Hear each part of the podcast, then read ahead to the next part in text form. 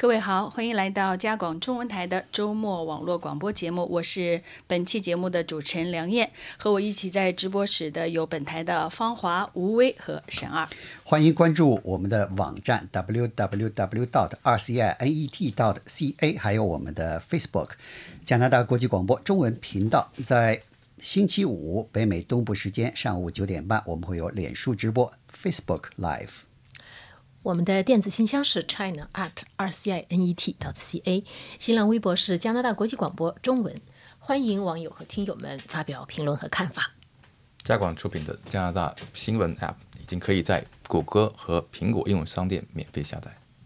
接下来，我们四个人呢，一起来回顾一下加广中文台这个星期的一些精彩报道。首先就是香港的反送中抗议，在加拿大的华人当中也是引发了分歧。这个不仅仅是两派啊，甚至一个家庭可能都会产生分歧。呃，两个月以来呢，加拿大呃香港的这个抗议事件，在加拿大华人当中，支持中国政府的和支持。香港抗议者的不仅是在街头会有呃各种各样的这个抗议和对抗哈，那同时就是呃 CBC 在这两天采访了一位来自香港的移民，叫做李雪贤，还有一位叫做 Eric，嗯，他们在接受采访的时候说，在家里面基本上已经不和家人谈政治了，谈香港抗议了。以前我们都说就是在呃。从美国总统特朗普从他竞选到后来当选当政，就是在许多美国家庭，我们看到过很多报道，就是甚至把圣诞节大餐和感恩节大餐都给都取消了，不是取消，但是就就是一定要有这个规矩，就是说不要不要在餐桌上，你除非是不想不想好好过这个节了。香港的这个争议，香港的这个现在也也差也快要有，就是在某些家庭，我们。一般人在电视里看到的，就是在街头的，呃，你看到的就是两派的这个激烈的冲突。但是实际上，但是实际上，那个呃，实际上就是在这个香港社区，就是在社区家庭内部呢，就是在。摄像机看不到的地方，还有一些就是家庭里的争执。你刚才讲到的就是加拿大广播公司呢采访了，实际上他采访了一个是艾薇里，一个是刚才你说艾瑞克吴，呃，还有这两个都是温哥华的居民，都是香港居民，可以说是两个人的观点是比较这这个相对的，嗯。然后还有一个，实际上还有一个就是南华早报，香港南华早报驻温哥华的记者伊恩杨，所以我觉得他们的这个观点呢还是比较。全面的，作为这个艾薇里呢，他是加呃一个加拿大香港人的这个民间团体，叫做加拿大香港之友。他是如果他不是主负责人的话，至少他是一个非常积极的重要的成员。基本上这个团体这些日子他组他是很坚定的，就是支持香港的反送中示威的。这些这个团体组织的所有的这些活动，你都能够看到他，或者是演讲啊，还有就是写文章啊，都是很积极的走在前面的。但是他们家四个兄。兄弟姐妹，包括他在内，四个兄弟姐妹都是在香港长大，移民在加拿大，住在不同的城市。他的兄弟姐妹里面呢，有一个是他的兄弟，我不知道是哥哥还是弟弟，是坚定的中国政府的支持者。这个就是这个就可以在在饭桌上是可以造成这个，可以造成像特朗普效应那些。但是呢，他们因为住在不同城市，主要是靠一个就是。类似于微信，就在不同城市，那就免了这个问题了，就是不会在一个饭桌里了。WhatsApp，WhatsApp 用那个一个聊天软件，就是他们有一个家庭群，对，就是在四个兄弟姐妹，尤其是微信一样，尤其是像他艾薇里现在大概是六十出头，就是在这个年纪，父母年纪已经大了，他们好像母亲还在，就是母亲年纪大了，有的时候要涉及到要讨论家事，他们就就是避免在这个 WhatsApp 群里面。讨论香港问题，他说，因为没有办法，两个人的就是他说这个和呃特朗普效应有一个相同的地方是什么呢？双方一个就是说谁也说服不了谁，谁也改变不了谁，而且呢双方的情绪都非常激动，就等于是说一说就炸，一说就要吵架的这种，所以就说干脆不要说。那么这个艾瑞克吴呢，呃他在接受采访的时候很有意思，实际上我觉得他是他是呃就是怎么说呢？呃尽量的。尽量的平和，就没有实际上没有很鲜明的表表达出自己的观点，但他实际上是，呃，是就是不怎么支不太支持这个反送中示威，至少不支持后来的发展。嗯，而且他觉得说，呃，这个造成这个局局面是香是香港政府是政府优柔寡断造成的，就是香港政府优柔寡断。他没有说，他说 government 优优柔寡寡断。那这个这个就是说这个话就是这个后面的。后面的意思可能是他不愿意明说的，但是他和艾薇里是同样的，也是跟家人不讨不讨论不这个谈政不谈这个 不谈这个问题，也是属于就是说呃艺术，而且他有一个观点很有意思，他说我现在是加拿大人了，呃，他才从在加拿大学到，你只要只跟观点相同的人谈政治，哦，是吗？哎，我觉得这个话说到点子上了，就是说呢，这个所以在家里不谈政治，是因为有观点不同的人在。如果这一家子都是同一个观点，那就啊那倒没那就是对放开胆子，敞开了说对，敞开了说但是能不能简单的说一下，就是他们支持和不支持究竟这个理由在什么地方？比如说，我可以理解说不支持，但是比如说支持的理由会是什么样的？像艾薇里，他他一开始他就说，他觉得说这个是就是香港的呃公民自由，香港的就是这个公民权利，在最近一段几年里面很快的受到侵蚀。他就是他为香港感到悲哀，说香港是那样一个美丽的城市，因为在香港长大的嘛。就是呃，另外一方面呢，他也为香港人感到自豪。你就可以看到，就是这个是他是没有什么呃，就可以说是最坚定的那一派。那他们这个 CPC 除了采访这两个人呢，还找到了这个伊恩杨，他是算是资深记者了，《南华早报》驻驻温哥华的，经常在温哥华采就是做一些关于加拿大的、关于温哥华的华人的这个报道。呃，他最近就是他采访了很多就是街头的这些冲突。据他说呢，就是这些这些在这个嗯呃发生在。家里的冲突呢，主要是在社区内部，但实际上我们看到的呢是，主要是还是不同的中国人之间、不同的华人之间的冲突。对，据他认为，就是说，在支持中国政府的那个那一派里面呢，基本上还是大陆的中国人居多，而且不同年龄，有老的，有小的，有那个。然后呢，支持反送中那一那一波呢，基本上还是就是你可以看，可以说是都是呃香港的移民，就是中港台这个以地域划界呢还是比较明显的。社区还是比较明明显的。他的一个理论就是说，他说他觉得这个事情有一个什么好处，就是他把加拿大人对华人社区的刻板印象可能会去除掉一点，就是在主流社会眼里。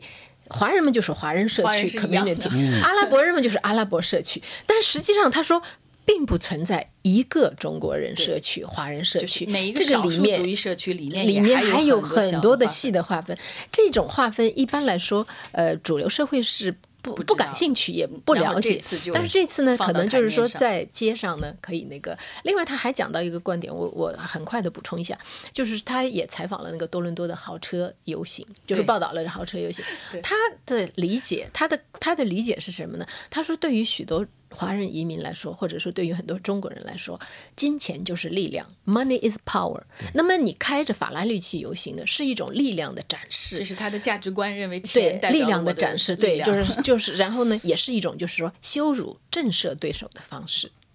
好，这是关于华裔呃这个香港抗议示威在加拿大华裔社区引发的争议。接下来我们看看加拿大十月份也马上要大选了，这大选呢还两个月，但是呢，这个现在呢，已经大选已经开始紧锣密鼓。你看一些好多草坪上已经竖起了这个竞选的牌子，然后呢，加拿大选举委员会就已经已经发出了告诫，就是说什么呢？说你们这些环保团体啊要小心了。为什么呢？因为你们要是做环保广告的话，可能会被认为是在这个干扰大选。你跟大选这这些期间呢，你发声可以，但是你得按照这个法规进行。所以按照法规就是什么呢？如果你要做的这个广告呢，比如 Facebook 现在做广告的很多，Facebook 做广告超过五百家元，嗯，或者在其他媒体上做广告超过五百家元，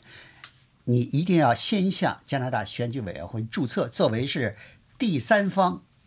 这是选举的第三方呢。来做这个广告，否则的话你就违反了加拿大选举法。为什么是这样？就是因为呢，这个加拿大现在有六个政党都是比较正式的要参加这个联邦大选，当然是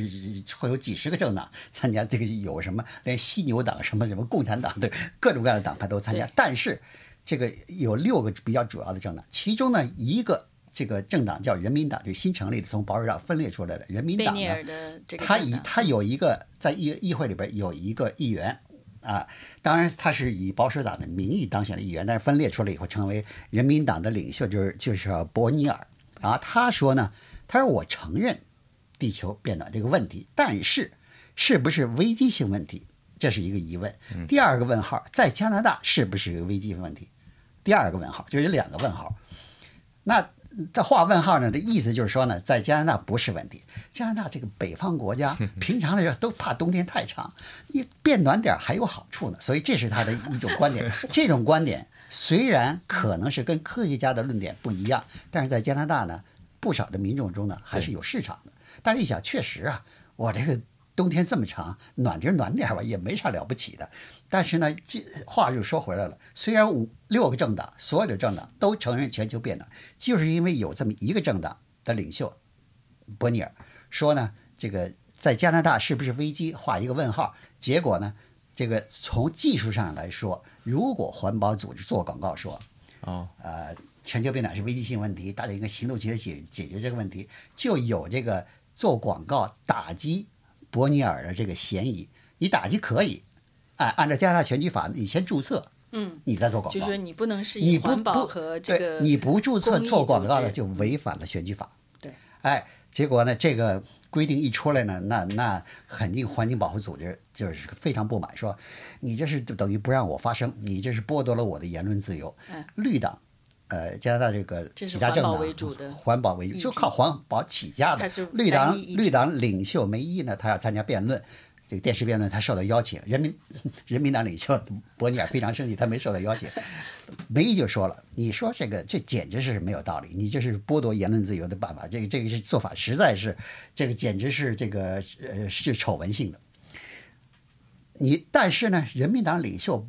伯尼尔对加拿大选举委员会的这个做法呢，他也不感冒。他说：“你多此一举呀！”我说：“我并没有要求你这怎么怎么样。”他也不感冒。实际上呢，这个呃，环保组织主要有两个担心。第一个呢，他这个做广告要注册呢，好这个好像又很麻烦，而且呢，呃，就等于是确实干扰了他的所谓的发声的这个权利，就比较复杂了。第二个问题呢，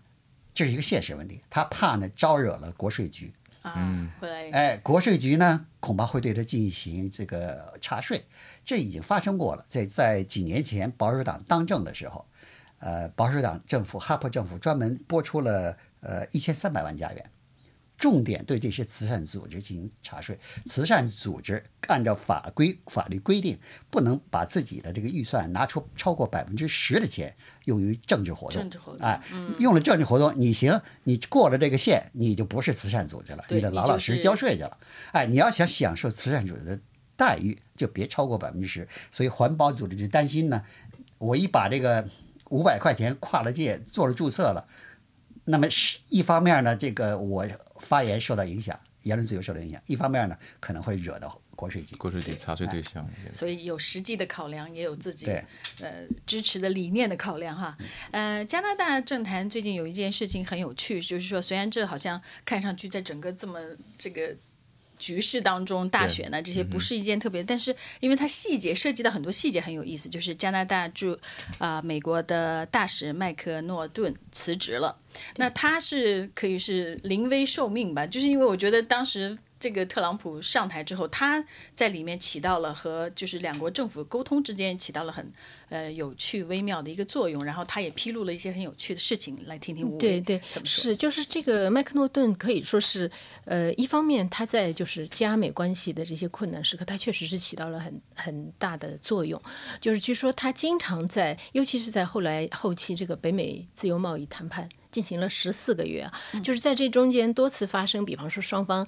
要要要炸场了，要剑拔弩张的时候，他是那个出来说来来来，我们去喝一杯吧，就是那种那个化解尴尬，他是属于稳健派，就是如果用中国人的那个中国人的说法呢，就是一个唱红脸，一个唱白脸，他是唱红脸的那，就是他是在中间起这个调和作用。呃，外交部长对外交部长不当也 要当，因为是因为因为特朗普公开说很讨厌他，对吧？就是所以就说是个。这个就是 nasty woman，如果我们如果用中文来说，那就是白脸了，对不对？就在这种时候，那麦克诺顿辞职确实是让很多人感到意外，因为现在一个是马上要大选，一个是加美关系，就是现在实际上还不是说已经进行进入一个平静的，还不很稳就是水域的。随时会翻船的那对种感觉。那但是呢，呃，据这个就是采访他做专访的这个加拿大广播公司记者辛普森说呢，说实际上你只要是熟悉他的人都知道，他其实早就想辞职了。就是他他的妻子、他太太、他的四个孩子，还有他的六个孙子孙女都在多伦多，就是他已经就是到到了一定年纪，他就很想就是说跟家里人呢多。待一就是多度过一些时光，就不要老是分居两地。还有一个原因，政治分析家呢说呢，嗯说是二零一五年特鲁多大选主要靠两个人，一个是靠他的这个呃，现在他最依靠的那个呃助手 But，因为那个 SNC 拉瓦兰事件曾经被赶下去，现在又回来了，又回来了还有呢，就是靠这位驻美国大使，所以呢，大选期间给他招回来，也是为了这次选战。哦，这个呃，确实是麦克诺顿说是就是是特鲁多最信任的这个前辈官员之一。嗯，而且他以前就是他也是他和呃就是特鲁多的左膀右臂，一个是巴茨巴茨，一个是另外一个女的叫泰勒呃泰尔福特，嗯，他们都是从安大略省的政坛出来的，就是他确实是特鲁多最信任的，就是前辈官员之一吧。那么他实际上接受辛普森的专访的时候呢，他应该是说，嗯呃。没有，就是透露很多就是爆炸性的细节，因为他还远不，他现在还在任上呢，他要到，他好能。像要到九月份以后才才会正式的离任，对，他还不到说出版回忆录，就是呃披露那些秘密秘密背那后的故事。但是他还是就是回答了一些问题，比方说就是说你你在北就是在你的这个任上，你是最困难的时候是什么？是是什么时刻？他就说呢是就是在当时在北美自由贸易协定谈判期间，我不不知道你还记不记得，就是突然有一天，美国和墨西哥宣布说我们达成我们达成了双边协议，把把加拿大晾在一边。我在想说，这是唱的什么？唱的唱的哪一一出？对这个就是可能这现在是回过头去想的，我们就是说那是在许多的这个谈判当中的暗礁的一个，嗯但是对于麦克诺顿来说，那个是他真的是让他愁的，就是很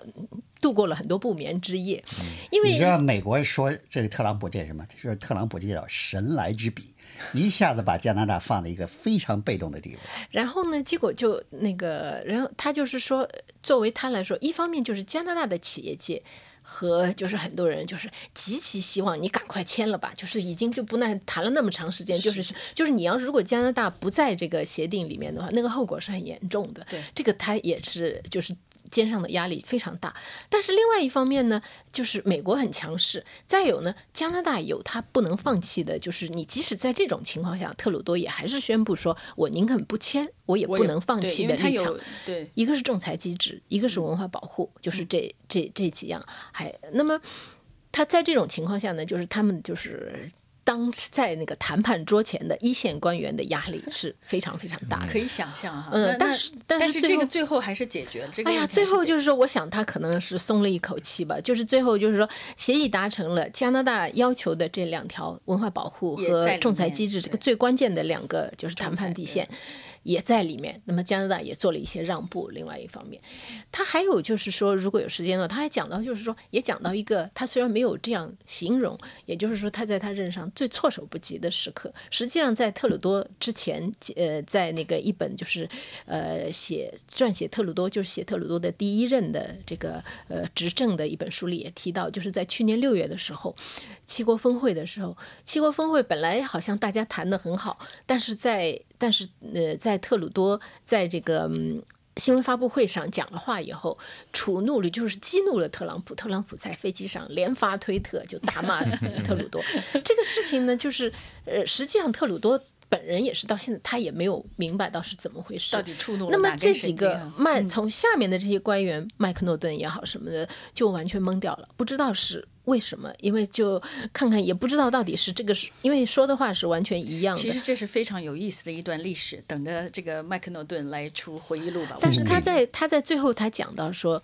呃，也是从那个时候起，他们更觉得非常重要，就是跟白宫的各级官员啊，呃，就是就是关，一个是建立关系、建立联系，一个是沟通，就是至少就是在这种情况，你有一个地明白方去，哎为什么哎，对就是说能够有更多的明白。好这那个总结就是说，他现在离任以后，现在。呃，替任的是那个副大使叫希尔曼，据说也是一个非常能干的一位女性，是一位女性。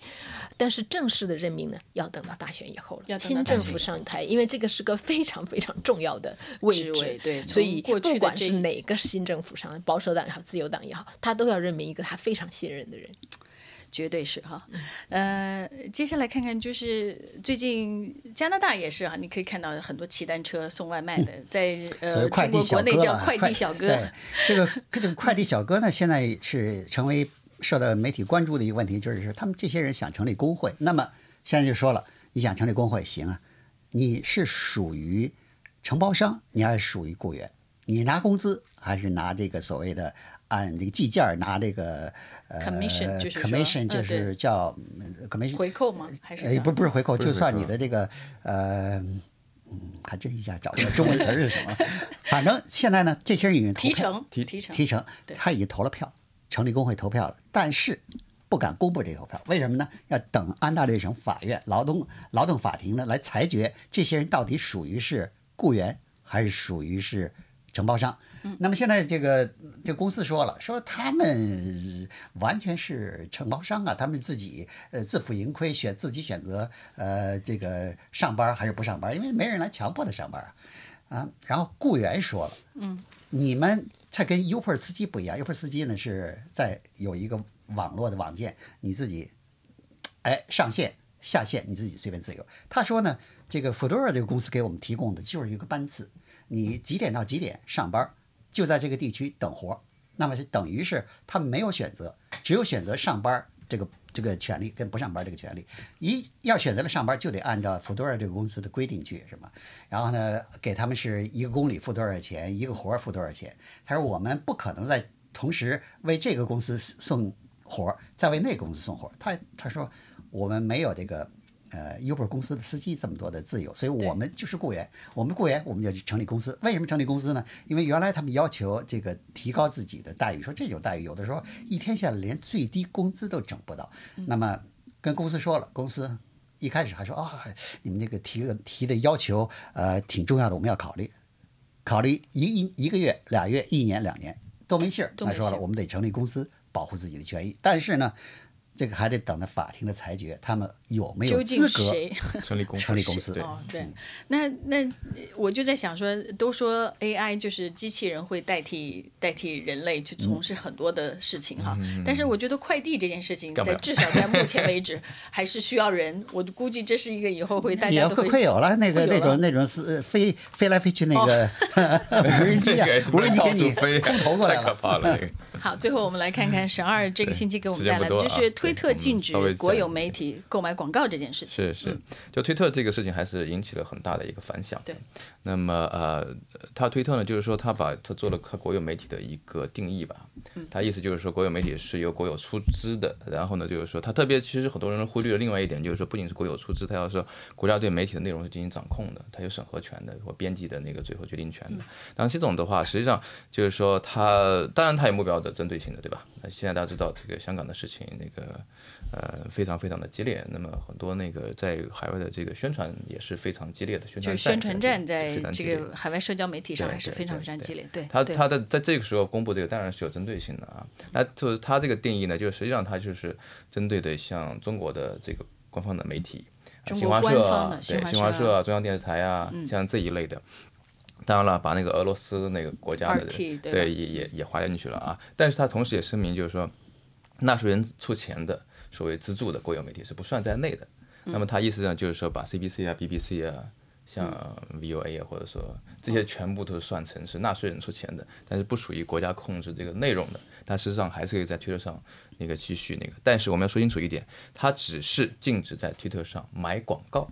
但实际上，它买广告的实际上数量其实并不是不是那么大的。嗯，意思我的意思就是说，它的主要是利用这些呃 Twitter 啊、Facebook 啊和特别是 YouTube 是很重要，对他们来说，最重要的就是说，他们是拿它做一个内容发布平台。嗯，那广不广告对他们来说是一个额额外的事情，他们可以投一些钱发布一些广告，但是就是说对他们主要的就是它特别重要的一个发布平台。但推特也说清楚了。作为发布平台，它是不进的。对，你是可以可以发声的在发上面有内容，有你任何的内容，这个是没有关系的。对这是没有关系的不能买它的广告，不能买广告做，嗯，但还有一点就是说我需要，就因为现在很多中文媒体就是说就一揽子的，就是说是把所有的呃中国的媒体什么都禁掉这些平台，呃是他他们把那个 Twitter、Facebook、YouTube 几乎全部囊括在内了。但实际上他们的他们梯次是不一样的。嗯，Twitter 是比较明就比较明确的，它就是说实际上就是把那个中国的包括中央电视台啊，包括那个新华社就排除在官对，但是 Facebook 它是有，它是是按照自己既有的政策